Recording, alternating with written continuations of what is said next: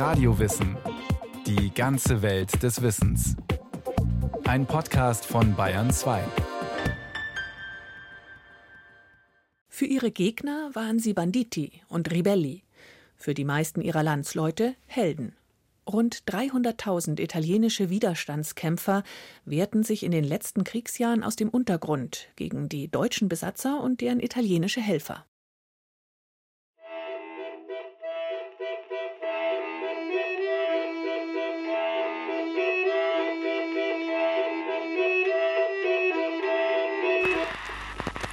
Am 8. September 1943 um 19.45 Uhr unterbricht der italienische Rundfunk sein Programm für eine Ankündigung des Regierungschefs Pietro Badoglio.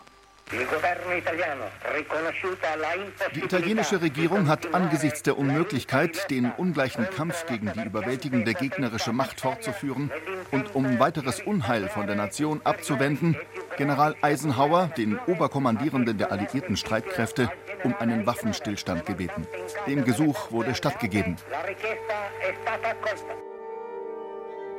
400 Kilometer Luftlinie weiter nördlich verfolgt der 17-jährige Giacomo Notari in seinem Heimatdorf im tosko-emilianischen Apennin die Rede am Radio.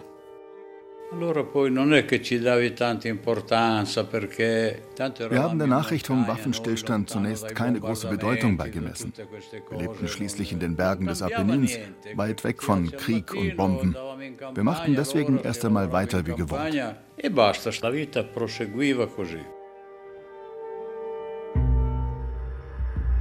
Doch schon bald wird sich auch für Giacomo Notari alles ändern. Denn Deutschland besetzt Nord- und Mittelitalien – schafft dort einen faschistischen Bündnisstaat und aus dem Bauernjungen wird ein Partisan. Ein Partisan ist jemand, der, wie das Wort sagt, eine Position einnimmt, der auf einer Seite steht, eben auf einem Pars. Ein Partisan ist jemand, der hinguckt und eine Entscheidung trifft. Für Matthias Durchfeld, Direktor des Institutes für die Geschichte des italienischen Widerstandes in der norditalienischen Stadt Reggio Emilia, hat sich Giacomo Notari damit für die richtige Seite der Geschichte entschieden, selbst wenn man ihn und seinesgleichen damals als Banditen und Rebellen abtut. So wurden sie von der deutschen Besatzungsmacht oder von den italienischen Faschisten bezeichnet, Banditi. Wurde aber dann auch so ein bisschen trotzig angenommen. Ja, okay, dann sind wir eben Banditi und Rebelli. Kokettiert auch mit der Gesetzlosigkeit, was eine sehr hoch anzusehende Eigenschaft ist, dass man seinem Gewissen mehr Gewicht gibt als dem Gesetz, gerade in Jahren des Krieges. Seit Herbst 1922 wird die parlamentarische Monarchie Italien von der faschistischen Partei unter Benito Mussolini regiert und verwandelt sich schrittweise in ein totalitäres Regime. Die Pressefreiheit ist eingeschränkt, es gelten Rassengesetze, eine politische Opposition existiert nicht mehr. Die Antifaschisten sitzen in Haft oder leben in der Verbannung. 1936 schließen Mussolini und Hitler einen Freundschaftsvertrag, die Achse Berlin-Rom. 1940 tritt Italien an der Seite Deutschlands in den Zweiten Weltkrieg ein. Der Krieg nimmt für das unzureichend vorbereitete und schlecht ausgerüstete Land einen katastrophalen Verlauf. Als sich noch die Lebensbedingungen der Bevölkerung verschlechtern, kommt es im Frühjahr 1943 zu Massenprotesten. Mitte 1943 landen die Alliierten auf Sizilien und bombardieren Rom. Daraufhin entzieht das oberste Gremium der faschistischen Partei Benito Mussolini das Vertrauen.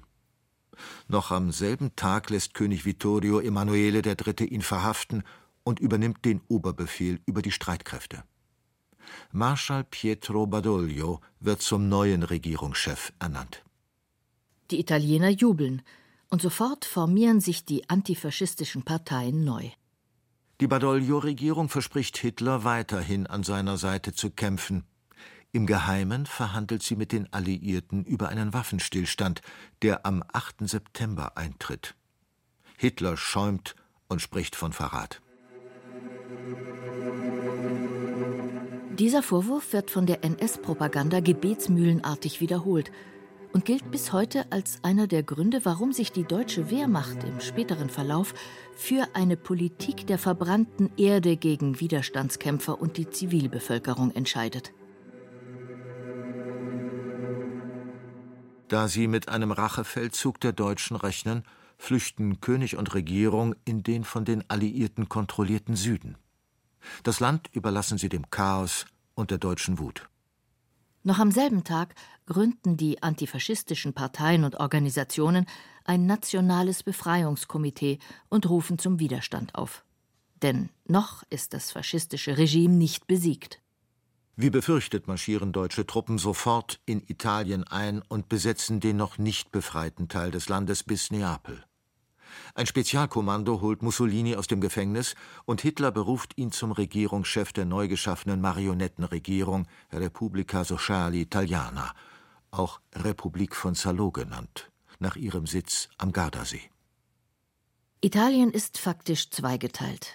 Der von den Alliierten befreite Süden, Il Regno del Sud, erklärt Deutschland den Krieg.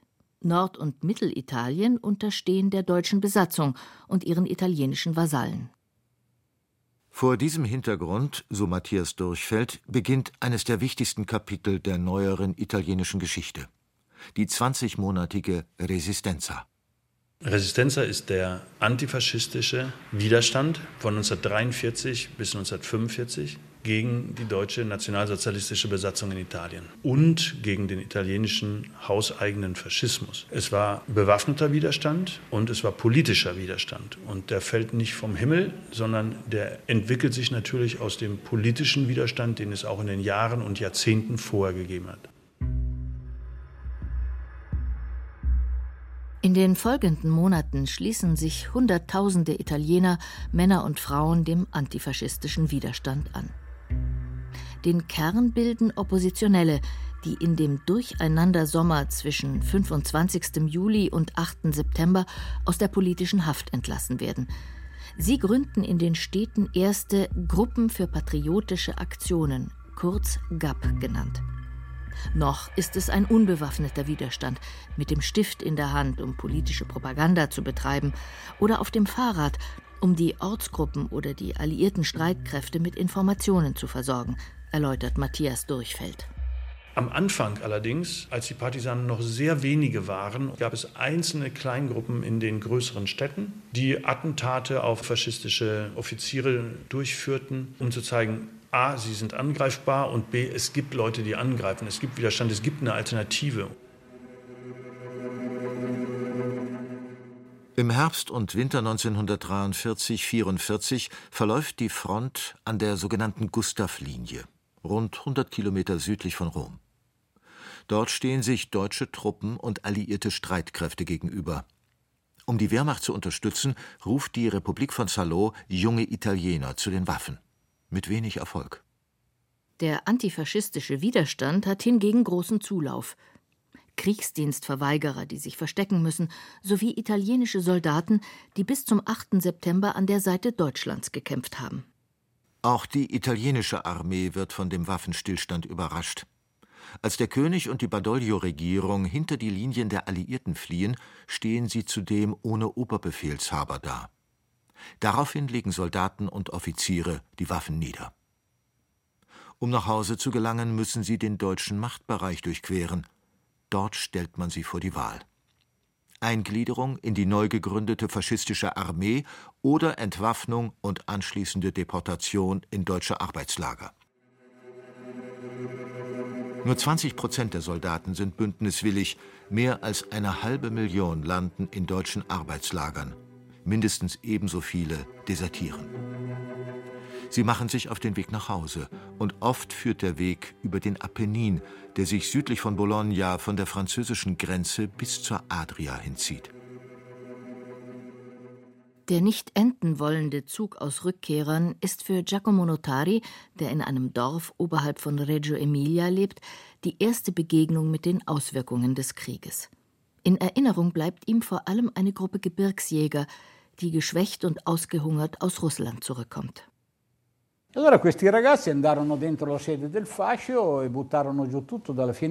Diese Jungs stürmten den Sitz der faschistischen Partei im Dorf und schmissen alles aus dem Fenster. Für uns war es fast schon ein Schock, auch das Porträt Mussolinis im Staub liegen zu sehen. Wir hatten schließlich alle eine faschistische Ausbildung erhalten. Wie Giacomo Notari eben gesagt hat, die Alpini verwüsten das Büro, nachdem sie aus dem Krieg zurückkommen, nicht vorher. Das heißt, ihre konkrete Situation bringt sie auf die Gedanken, anders sich zu verhalten. Und einige von denen werden dann sogar Partisanen und sie sind sehr wichtig aufgrund der Erfahrung, die sie mitbringen. Für Giacomo Notari ist die Episode ein Schlüsselerlebnis. Sie macht ihm Mut und er nimmt zu einer lokalen GAP-Widerstandsgruppe Kontakt auf. Dort erhält er den Auftrag, sich bei der Armee der Republik von Salo zu melden, um sie zu infiltrieren. Auch andere Zivilisten reagieren. Sie wollen verhindern, dass die Rückkehrer in die Hände der Deutschen und ihrer faschistischen Unterstützer fallen und versorgen sie mit ziviler Kleidung, verstecken ihre Waffen und verbrennen die Uniformen. Dabei kann schon diese Hilfe Folgen haben, erklärt Giacomina Castagnetti, eine damals 18-Jährige, die sich ebenfalls einer GAP-Gruppe angeschlossen hat. Zu den Familien zu gehen und zu fragen, ob sie eine Hose oder ein paar Schuhe übrig haben, konnte gefährlich werden. Viele waren nach wie vor Faschisten und unterstützten die Deutschen. Wir riskierten also angezeigt zu werden und im Gefängnis zu landen oder gefoltert zu werden.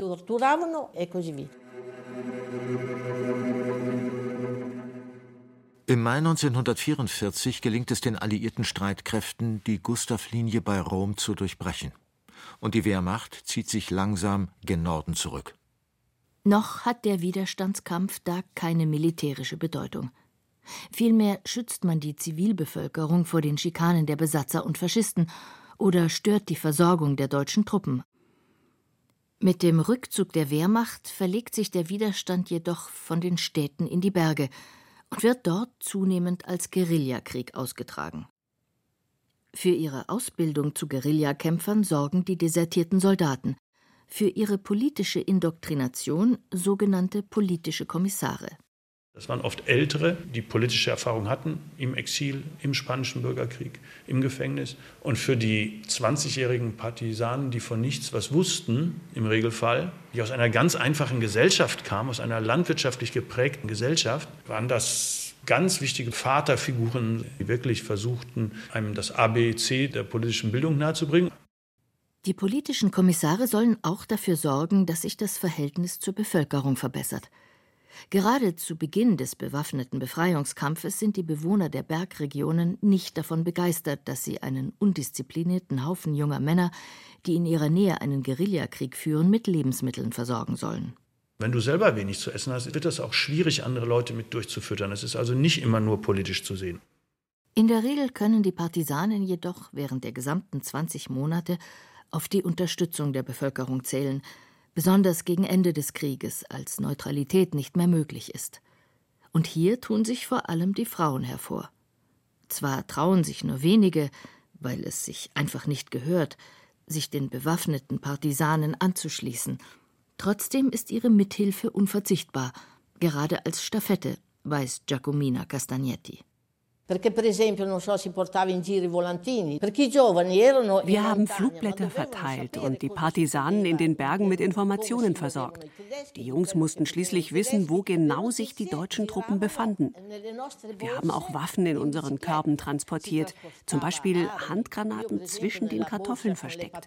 Wer erwischt wurde, landete geradewegs im Gefängnis und kam meist nie mehr nach Hause. Andare in galera dritta dritta e non saltare mai più fuori. Allein im Jahr 1944 beteiligen sich bis zu 150.000 Partisanen gleichzeitig an dem bewaffneten Befreiungskampf in den Apenninregionen Piemont, Ligurien, Emilia-Romagna und Toskana. Es sind vorwiegend junge Männer, die sich in den Bergen verstecken, dort in Hütten und Höhlen übernachten und von der Bevölkerung versorgt werden. Von dort machen sie ihre Vorstöße ins Tal – schießen aus dem Hinterhalt auf vorbeifahrende deutsche Truppen, sprengen Brücken, kappen Telefon- und Stromleitungen. Waffen, Geld, Lebensmittel oder Benzin erhalten sie nach anfänglichem Zögern von den Alliierten. Manchmal kommen auch deren Offiziere, um sie zu schulen. Natürlich wissen die Alliierten, dass sie den Krieg gegen die Deutschen auch allein gewonnen hätten, so Matthias Durchfeld. Trotzdem kommen sie irgendwann an den Partisanen nicht vorbei, obwohl sie anfangs als Banditen und Rebellen gelten. Partisanen werden aber für die italienischen Regierungen, die im Süden sitzen, ein wichtiges Argument den Alliierten gegenüber, schon in Sichtweite der Nachkriegszeit das gute Italien, was wir hinterher auf die Waagschale bei den Friedensverhandlungen legen können. Und insofern gibt es diese Legitimation ganz offiziell. Die Partisanenbewegung war die vom in den Süden geflüchteten König offiziell anerkannte militärische Vertretung, die militärische Arm des offiziellen italienischen Staates und insofern auch von den Alliierten als solche anerkannt, war eine sogenannte reguläre Armee. Partisanen? Eine reguläre Armee? Das sehen die Deutschen und ihre italienischen Vasallen anders. Für sie sind sie bloß Banditen, die einen hinterhältigen Bandenkrieg führen. Daher fühlt sich der deutsche Oberbefehlshaber Kesselring auch nicht verpflichtet, sich an die Genfer Konvention zu halten, die den Umgang mit Kriegsgegnern regelt. Das Resultat ist verheerend. Die deutschen Soldaten und ihre faschistischen Verbündeten, wie die Spezialeinheit Decimamas, brandschatzen, vergewaltigen, morden. Ungestraft. Partisanen, die in deutsche Gefangenschaft geraten, werden gefoltert und getötet. Die deutsche Besatzung benutzt die Bevölkerung als Druckmittel. Jeder Partisanenangriff wird mit Repressalien gegen umliegende Dörfer geahndet. Und selbst das Verschweigen von Informationen wird mit dem Tode bestraft. Weil die Partisanen trotzdem weitermachen, werden die Vergeltungsmaßnahmen im Sommer 1944 sogar noch verschärft. In dieser Zeit nehmen auch die deutschen Massaker an der Zivilbevölkerung zu. Als sogenannte Sühnemaßnahmen werden rund 10.000 Frauen, Kinder und alte Männer auf bestialische Weise abgeschlachtet, sowohl von der SS als auch von der Wehrmacht, was lange geleugnet wird. Als Grund für diese Politik der verbrannten Erde gelten neben der Verbitterung über das Waffenstillstandsabkommen der Italiener mit den Alliierten natürlich noch weitere Gründe, so Matthias Durchfeld. Erstmal ist sicherlich eine totale Verrohung und eine allgemein jetzt nicht italienisch-spezifische Nichtachtung menschlichen Lebens vorauszusetzen bei vielen Leuten, die sich einfach an den Kriegsalltag und an die Ausübung von Gewalt schlicht und ergreifend gewöhnt haben. Dazu kommt dann, wenn wir reden über Massaker im Herbst 1944, wenn wir über das Größte, das Schlimmste hier in der Nähe Marzabotto bei Bologna reden, dann reden wir über einen Zeitpunkt, wo schon die Landung der Alliierten in der Normandie passiert war, wo also eigentlich klar war, die Deutschen verlieren den Krieg. Diese ähm, Verbrechen im letzten Kriegsjahr, denke ich, haben als zweiten Grund auch einfach die Situation, es ist sowieso alles egal, weil wir sind dabei zu verlieren. Nach einem Massaker in seiner Nachbarschaft, bei dem 32 Zivilisten lebendig verbrannt werden, wechselt Giacomo Notari zum bewaffneten Widerstand und legt sich den Codenamen Partisan Willi zu. Es war ein traumatisches Ereignis. Sie hatten auch vorher getötet. Doch hier verhöhnten sie die Toten und vor allem töteten sie Kinder. Danach konnte man überall hören, damit muss Schluss sein. Und viele griffen zu den Waffen.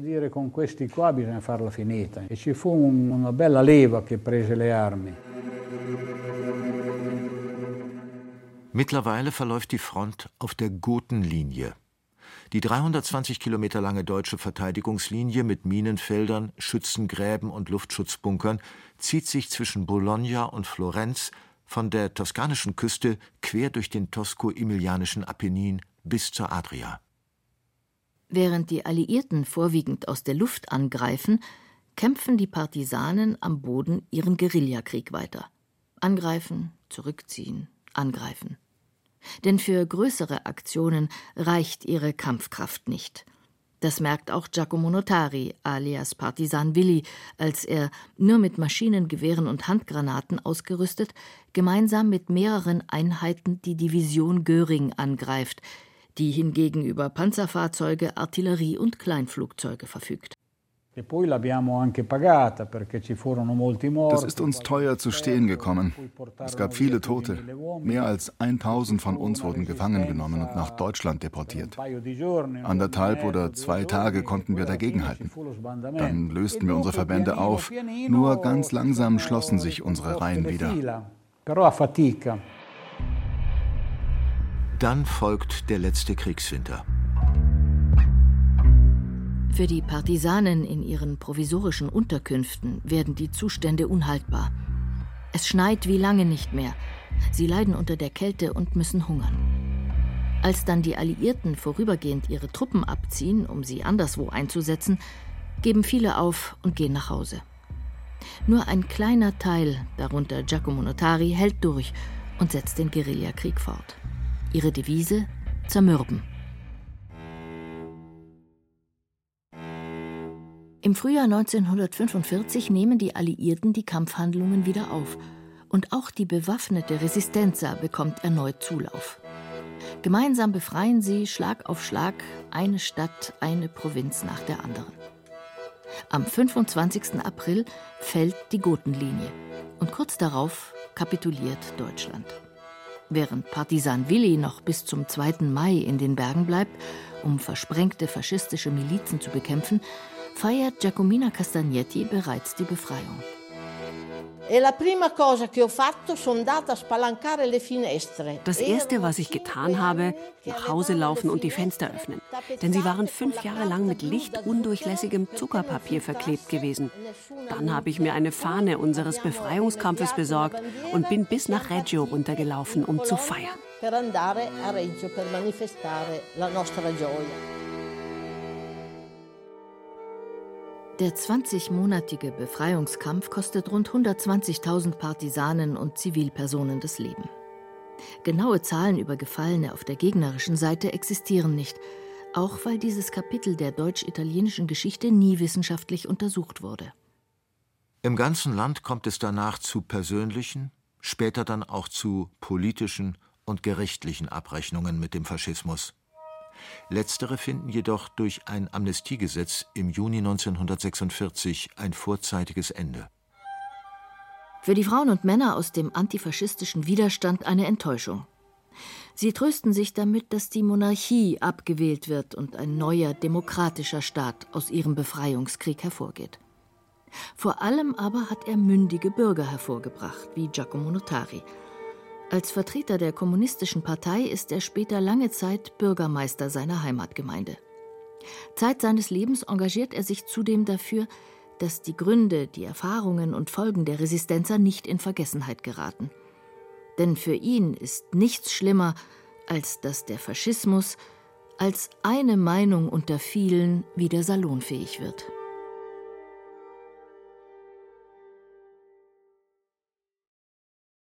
Das war Radio Wissen, ein Podcast von Bayern 2. Autorin Christiane Bült-Campetti, Regie Martin Trauner. Es sprachen Irina Wanka, Andreas Neumann, Jerzy May und Karin Schumacher. Technik Robin Ault. Redaktion Thomas Morawetz. Wenn Sie wissen wollen, wie sich das Ende des Zweiten Weltkriegs in Deutschland abgespielt hat, empfehlen wir Ihnen die Folge Kapitulation und Befreiung, das Ende des Zweiten Weltkriegs. Und wenn Sie keine Folge mehr verpassen wollen, abonnieren Sie Radio Wissen unter bayern2.de slash podcast.